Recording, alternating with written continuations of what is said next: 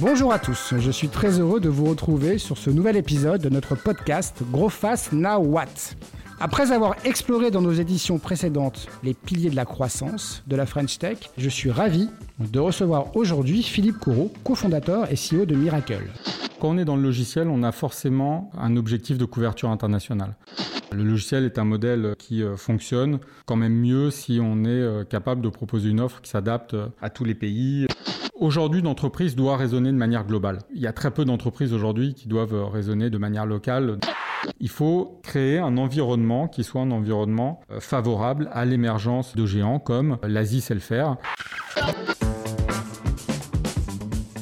Bonjour Philippe. Bonjour Franck. Alors avant, avant de commencer, beaucoup connaissent Miracle. Que fait Miracle? Quelle est votre proposition de valeur aujourd'hui? Donc Miracle est une start-up que j'ai créée en 2012 avec euh, Adrien Hussenbaum. Nous sommes aujourd'hui le leader mondial des solutions logicielles de, marketplace.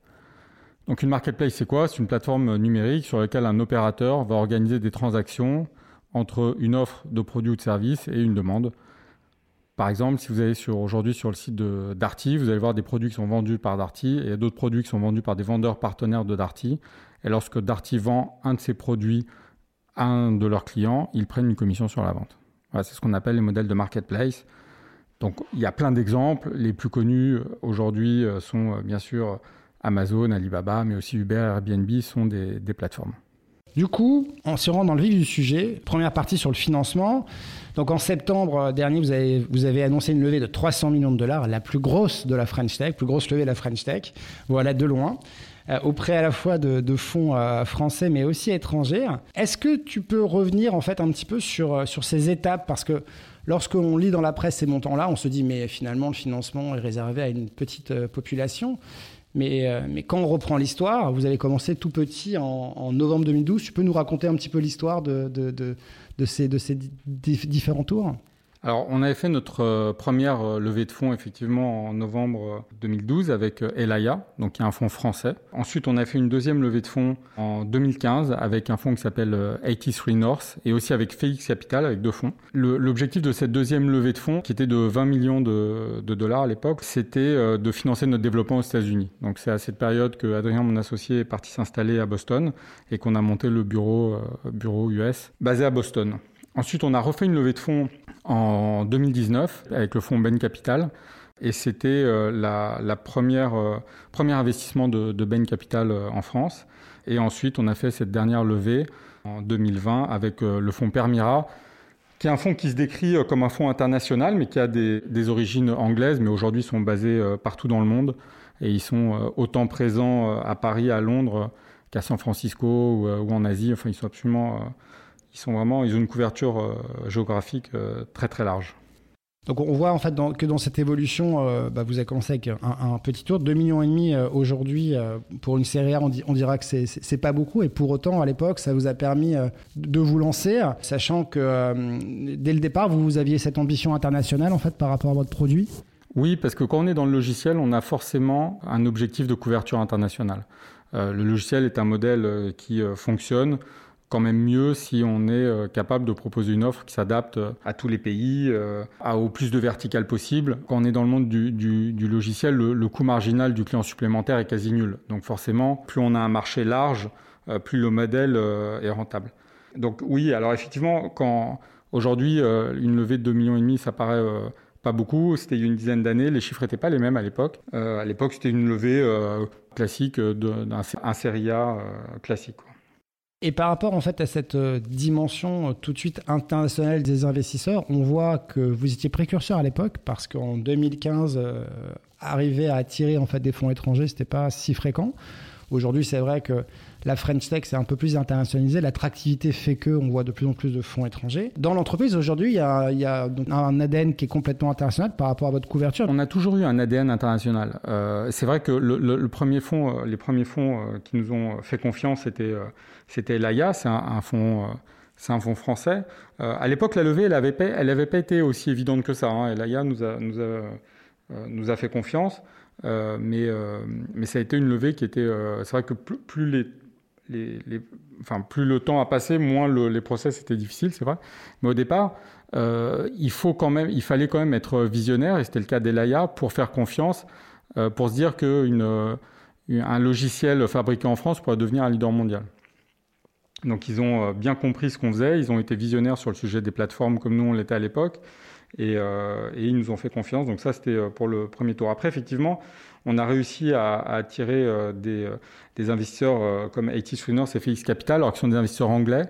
Mais parce que déjà à l'époque, Miracle avait déjà une présence, on était déjà présent en Angleterre, on avait déjà des clients hors de France. donc très vite, on a cherché très vite à, sortir de notre, de notre euh, territoire national, on va dire. Donc euh, c'était peut-être plus naturel pour nous euh, d'attirer des, fonds qui étaient basés à l'étranger quand nous-mêmes on avait déjà une activité, une activité à l'étranger, on avait déjà un bureau à Londres. donc ça semblait peut-être plus, plus naturel, plus facile.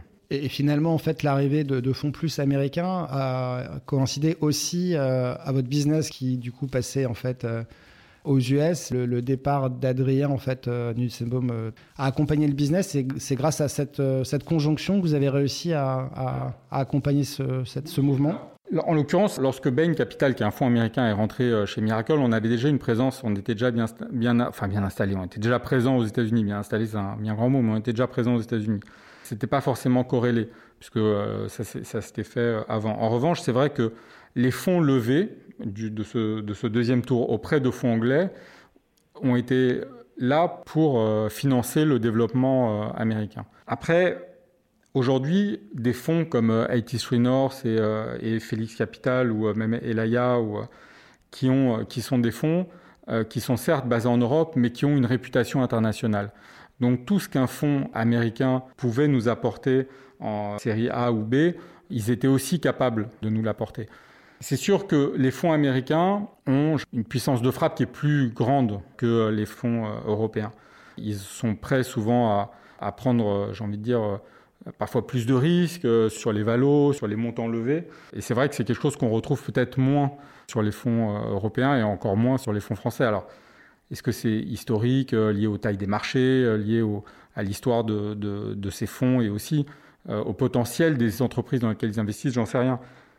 C'est vrai que c'était moins courant il y a encore une dizaine d'années, une quinzaine d'années, de voir émerger entre des géants européens.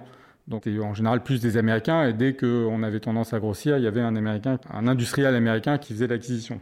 Donc c'est peut-être cet équilibre-là qui fait que les, levées ne sont pas les mêmes et que les fonds investis ne sont pas les mêmes selon les géographies. Et au, au, quotidien, en fait, vous avez ressenti la différence entre l'impact de vos actionnaires? Ce que je veux dire par là, c'est que euh, L'exigence, en fait, lorsqu'on lève 2, millions et demi, n'est pas du tout la même, j'imagine, que lorsqu'on lève 300 millions. En tout cas, les objectifs ne sont pas les mêmes. Mais est-ce que c'est quelque chose, en fait, aujourd'hui, qui est un, moteur, en fait, pour, pour avancer dans la société, ou c'est juste un, moyen, en fait, d'avancer? Non, alors oui, les objectifs ne sont pas les mêmes quand on fait une levée de 2 millions ou quand on fait une levée de 300 millions. La taille de la boîte n'est pas la même non plus, mais le niveau d'exigence, j'ai envie de dire, est le même. Les niveaux euh, euh, d'attente de, croissance ou euh, les compétences des équipes qu'on rencontre dans des fonds qui vont dans des bons fonds qui vont investir 2 millions et demi comme Elaya euh, ou plus comme comme l'ont fait Permira lors de notre dernier tour, ça reste des équipes qui sont extrêmement compétentes. Donc le niveau d'exigence, c'est le même qui est juste à l'échelle À l'échelle de la taille de l'entreprise, exactement.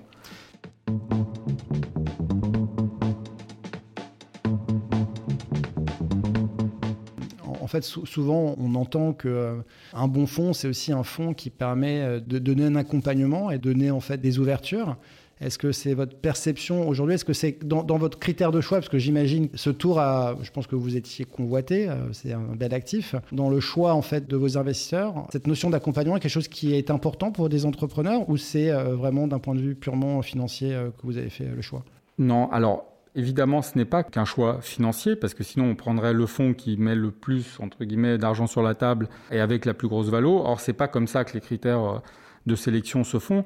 Les critères de sélection, ils se font avant tout basés sur l'intuitu personnel, sur les gens qu'on rencontre. Nous, ça a toujours été notre critère euh, principal euh, dans, le choix de nos partenaires financiers avec Adrien, et, ça nous a permis, si vous voulez, d'avoir des, board members et, et et des fonds avec lesquels on travaille de manière régulière, euh, de qualité, en tout cas avec lesquels on s'entend bien, avec lesquels c'est un plaisir de travailler, j'ai envie de dire. c'est comme quand on recrute un collaborateur. Il faut recruter des collaborateurs avec lesquels on a envie de travailler. Et là, c'est pareil. C'est des, équipes avec qui on, va être amené à travailler régulièrement. Donc, il faut que ça se passe bien. Donc, pour moi, ce faut la, priorité, c'est vraiment euh, l'intuitu personnel, le fit culturel et, euh, et euh, une, même, vision, les mêmes valeurs. voilà. Et c'est comme ça que ça fonctionne bien. Euh, et aujourd'hui, on a la chance d'avoir euh, ça dans notre board et euh, avec les fonds qui nous accompagnent. Et d'ailleurs, on voit aussi que à chaque, chaque investisseur qui a investi chez Miracle a toujours réinvesti au tour d'après. Donc ça montre aussi la confiance que nous accordent ces fonds. Et justement, je pense qu'un des critères qui est important aussi dans le choix, c'est avoir des fonds qui vous font confiance et qui vous apportent du support. On parle d'accompagnement, mais honnêtement, l'accompagnement, un entrepreneur, il, sait ce que c'est que de monter une boîte, il sait ce que c'est que de recruter, il sait ce que c'est que euh, de développer sa boîte, sinon euh, il y a une lacune. Donc les fonds, ils nous apportent du support, ils nous apportent de la confiance, ils nous apportent des fonds évidemment. Après, c'est sûr qu'ils euh, peuvent nous aider sur des introductions, des contacts, mais il ne faut pas imaginer qu'à un moment, il y a le fonds qui va faire le travail à votre place, ça, ça n'existe pas. Ils peuvent aider, souvent quand on les sollicite, peuvent ouvrir des portes, ils peuvent vous donner une meilleure connaissance euh, marché de temps en temps ou euh, Ouvrir des portes, oui, clairement. Mm. Euh, connaissance marché, quand ils ont, oui, ça arrive aussi, quand ils ont une expertise qui peut être sur un marché. Après, ils ne sont pas opérationnels, souvent. Voilà, mais ouvrir des portes, oui, ça c'est indéniable. Et ça nous a d'ailleurs souvent été utile. Aujourd'hui, avec les fonds qui sont présents chez Miracle et les board members qui sont présents euh, dans notre board, justement, on peut vraiment avoir accès à à peu près euh, qui on veut. Et ça a de la valeur. Finalement, grandir pour une, pour une entreprise euh, de la French Tech, est-ce que cela passe aussi par la création de son propre écosystème? Est-ce que Miracle, justement, réfléchit à cette connexion avec d'autres acteurs? Oui, tout à fait. C'est d'ailleurs aussi une des raisons pour, de cette levée de fonds que nous avons fait. En plus développement géographique, c'est aussi euh, l'investissement qu'on fait dans notre plateforme Connect, qui est la plateforme euh, justement de notre écosystème, la marketplace des marketplaces, comme on l'appelle, sur lequel vont pouvoir venir euh, s'enregistrer et, travailler sur les plateformes Miracle les vendeurs, les prestataires de services de paiement, les services logistiques, les ad services, les feed managers, etc. Justement pour pouvoir être capable de leur proposer une plateforme unique qui leur donne accès à l'ensemble des plateformes Miracle. Donc euh, oui, et cet écosystème, ça fait aussi partie de la valeur, j'ai envie de dire, qui est créée euh, par euh, les modèles de, de plateforme et par les modèles de marketplace. Pour Miracle, c'est les 50 000 vendeurs aujourd'hui qui utilisent les plateformes Miracle au quotidien. c'est nos dizaines de, partenaires techniques, solutions e-commerce, prestataires de services de paiement, etc., qui font partie de notre écosystème. J'ai retenu que dans une des origines du nom Miracle, dedans il y avait Oracle, il y avait aussi la solution Miracle, mais ce qui m'intéresse un peu, c'est un peu le Oracle cette vision de dire qu'une société de software française peut devenir un leader mondial en fait euh, sur, sur un segment de marché. Je crois comprendre que c'est l'ambition. Comment euh, vous envisagez justement la croissance des, sociétés de la French Tech? Faut-il se projeter euh, en fait en tant que leader mondiaux avec un périmètre européen? C'est-à-dire est-ce qu'il faut construire une Europe de la tech pour être plus fort? Est-ce que c'est un one-man show de chacune des entreprises? Je crois que vous avez participé notamment à à une initiative qui s'appelle Scale Up Europe, qui réfléchit justement à ces problématiques. Quel est votre, euh, votre sentiment sur ce sujet? Aujourd'hui, l'entreprise doit raisonner de manière globale. On le voit, euh, euh, il y, a y a très peu d'entreprises aujourd'hui qui doivent raisonner de, de, manière locale dans la technologie. L'iPhone, c'est le même partout, l'Apple Watch, c'est la même partout, les outils qu'on utilise au quotidien sont les mêmes partout, les mécaniques d'achat sont les mêmes partout. Et en gros, Amazon et Alibaba, ils sont présents partout. Donc euh, aujourd'hui, quand on parle de technologie, on doit raisonner de manière euh, globale et pas uniquement euh, de manière locale. Après, la question que vous posez sur quel rôle doit jouer l'Europe là-dedans, bah, moi, en tant qu'Européen, je vais dire que l'Europe, elle se doit de jouer un rôle essentiel. Et ça passe par quoi? Évidemment, ça passe par le financement, mais pas uniquement, ça passe aussi par la capacité que l'Europe va avoir à faire émerger des géants mondiaux. Donc ça veut dire créer un contexte favorable aussi à ça commercial, juridique, euh, fiscal, etc. Ce qu'a bien fait la France, je trouve que de ce côté-là, on a réussi à créer un, contexte favorable à l'émergence de sociétés comme la nôtre, et euh, le Next 40 euh, l'illustre, l'illustre bien. après, il va falloir aller à l'étape d'après. L'Europe a, évidemment un, travail à faire, un travail à faire là-dedans. Aujourd'hui, si vous regardez les gens de la tech européens, euh, côté, il n'y en a pas tant que ça. De ce côté-là, il y a encore des efforts à faire. Quand on regarde, même en France par exemple, aujourd'hui, je crois que c'est seulement moins de 10% du CAC 40 qui est lié directement ou indirectement à la tech alors qu'aux États-Unis, ça doit être près d'un tiers du S&P 500. Pour autant, faut-il en fait pour vous pousser un peu plus les sociétés de tech européenne en bourse parce que quelque part, la, question qu'on peut se poser, c'est euh, lever 300 millions d'euros, euh, c'est déjà une très grosse somme.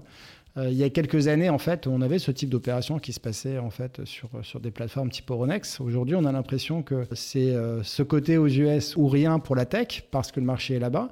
Est-ce que dans les initiatives justement que vous avez initiées avec euh, Scale Up Europe, vous avez échangé avec vos homologues européens de Scale Up pour, pour se poser cette question-là de l'exit en fait, sachant que encore une fois, entrer en bourse c'est le début d'une autre histoire. Exactement. C'est pas c'est pas la fin de l'histoire, mais pour autant, est-ce que c'est un palier, est-ce que c'est un milestone qu'on devrait avoir en Europe comme aux États-Unis en disant avoir une, bourse en fait active sur ce segment-là bah Oui, oui, euh, oui, c'est ce que je vous disais. Je pense que oui. Euh, il, faut, il faut que les, marchés euh, boursiers, il faut qu'on arrive à, attirer plus d'investisseurs parce que le rôle de la bourse, c'est d'attirer des investisseurs. Donc il faudrait que l'Europe, à travers ces différents marchés, puisse attirer plus d'investisseurs. qu'elle ne, ne, fasse aujourd'hui. Encore une fois, ça veut dire créer un contexte favorable aussi à l'émergence de géants, parce que ça va un petit peu ensemble, si vous voulez. Euh, en Europe, on a quand même euh, des contraintes euh, juridiques liées à la tech qui sont assez fortes. RGPD Exactement, toutes, ces, toutes ces contrôles des données, contrôle, ce qui est normal, je veux dire qu'il faut qu'il faille du, enfin, que, le contrôle soit nécessaire, qu'il faille du contrôle, on, est tous d'accord. Après, c'est vrai que va falloir aller se battre à armes égales contre, d'un côté, les Chinois, de l'autre côté, les Américains. Donc, on a Alibaba d'un côté qui, en gros, j'ai envie dire, l'ambassadeur de la tech chinoise, et de l'autre côté, on a les GAFAM. Bah, nous, en Europe, euh, bah, si euh, la, seule chose qu'on peut faire en face, c'est l'RGPD, il va y avoir un problème. Donc, euh, les enjeux d'intelligence artificielle sont des enjeux plus que majeurs. Les Américains et les Chinois l'ont très bien compris. Ça se base avant tout sur le traitement de la donnée. Si en Europe, on est contraint sur le traitement des données qu'on peut faire, bah, c'est un exemple, hein.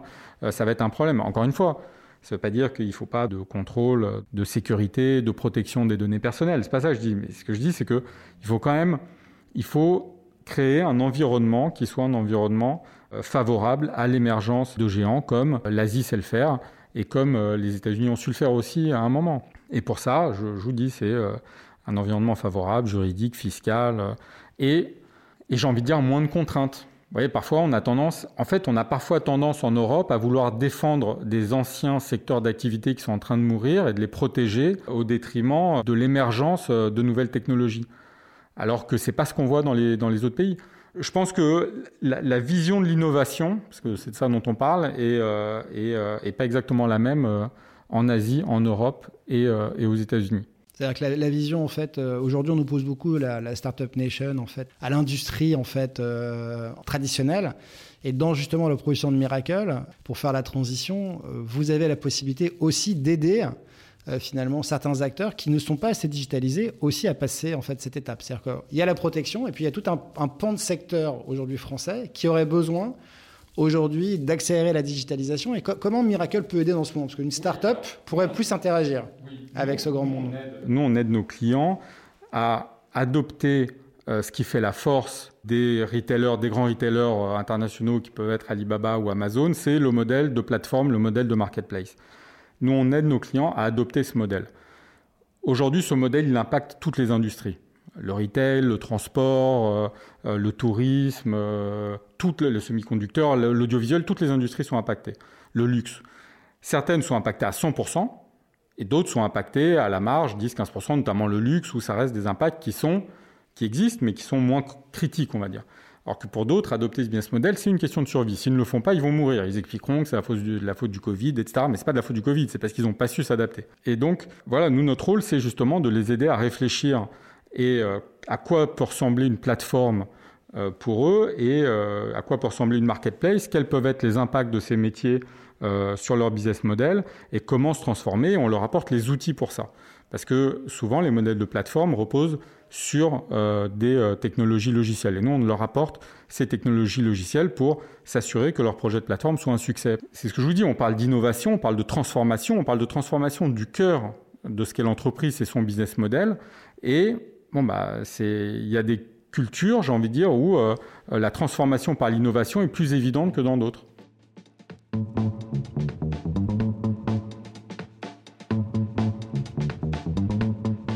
quelles sont euh, au quotidien les relations que vous avez avec, euh, avec vos clients français, vos prospects français? Est-ce que la France, par rapport à d'autres pays, a, euh, une, a du retard? Est-ce qu'on est au bon niveau? Est-ce que l'Europe peut accélérer sur le sujet? Quel est votre, votre point de vue sur, sur ce point? Bah, L'idée d'une entreprise, c'est de reproduire des process. Et quand on parle d'innovation, c'est souvent de transformer ces process. Donc il y a une conduite du changement à mener qui n'est pas évidente. Encore une fois, est-ce qu'il y a des pays qui sont plus ou moins euh, où la conduite de changement est plus, est plus ou moins facile, peut-être. En revanche, sur le côté plateforme euh, et marketplace, la France est, pas tellement en retard par rapport à l'Angleterre, par exemple, par rapport à l'Allemagne, où ces pays sont beaucoup plus en retard que la France. Mais euh, à, votre niveau, si on parle de, justement de, de, cette impulsion digitale dans votre go-to-market, comment on s'adresse quand on est plus petit que plein, plein d'autres acteurs? Aujourd'hui, avec, avec Miracle, d'avoir atteint une taille qui nous permet d'avoir un petit peu plus l'audience et l'oreille de, euh, de, grands groupes parce que ils se disent bon bah euh, c'est vrai qu'après tout euh, les nouveaux business models, la transformation numérique, il y a peut-être quelque chose à faire. Donc on a peut-être la chance d'avoir un peu plus, leur, écoute aujourd'hui. Mais c'est vrai que quand on a démarré, c'était plus difficile. Après, au départ, il y a toujours des clients dont les, patrons, j'ai envie de dire, sont plus visionnaires que, d'autres et qui vous font confiance. Bon, bah voilà, si on regarde nos premiers clients, euh, j'ai envie de dire, bah, par exemple, euh, le groupe Darty, euh, en France, donc en France, il y avait Darty, il y avait Gary Lafayette, il y a eu Boulanger, voilà, qui nous ont fait confiance, qui nous ont fait confiance très tôt. Ah, c'est l'ambition de devenir Oracle. Donc, c'est pour quel horizon? Vous donnez combien de temps pour, pour, pour, pour, dans, dans l'ambition d'une entreprise qui lève, qui lève 300 millions de dollars euh, dans votre vision, c'est vraiment d'essayer d'asseoir en fait votre, euh, votre, votre produit d'un point de vue mondial? Il y, a, il y, a, des zones en particulier où, euh, sans trahir de grands secrets, où, où aujourd'hui vous, vous, vous, avez en fait en 2021 d'essayer de déployer un peu plus massivement en fait vos, vos, ressources. Oui, bah on, a, on, a, ouvert un bureau à Singapour, donc on, on, investit plus l'Asie que ce qu'on faisait jusqu'à présent. c'est des sujets qui sont globaux. c'est un sujet mondial, le sujet des plateformes. Donc euh, nous, on, veut être euh, partout. C'est aussi, c'est ce qui explique aussi euh, le montant des levées, si vous voulez. C'est justement pour avoir les moyens d'investir, pour pouvoir être au plus proche de nos clients aussi, pour avoir des bureaux locaux, pour pouvoir mieux, le mieux les, les, servir et, avoir le meilleur service pour nos clients, tenir compte des spécificités locales aussi, parce qu'il y en a toujours un petit peu. Très bien. Euh, merci euh, Philippe Corone d'avoir partagé avec nous en fait vos, secrets en fait sur ces différents éléments. Euh, très heureux d'avoir pu faire cela avec vous. retrouvez les autres épisodes en fait sur, sur toutes les bonnes plateformes. Et je vous dis à bientôt. Merci Philippe, à bientôt. Merci beaucoup.